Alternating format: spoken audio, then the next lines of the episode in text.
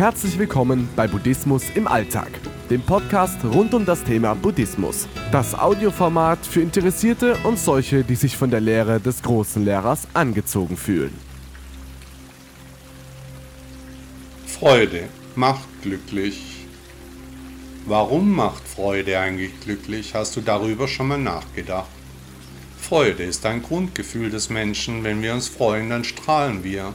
Wir öffnen uns für andere Menschen. Freude ist ansteckend, bietet zwischenmenschliche Möglichkeiten und hat unglaubliche Wirkung auf unser Umfeld.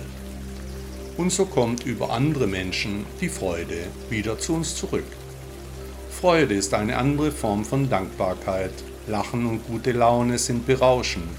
Sie lassen uns Glückshormone ausschütten Freude macht glücklich. Der französische Maler Henri Matisse sagte einmal, es gibt überall Blumen für den, der sie sehen will.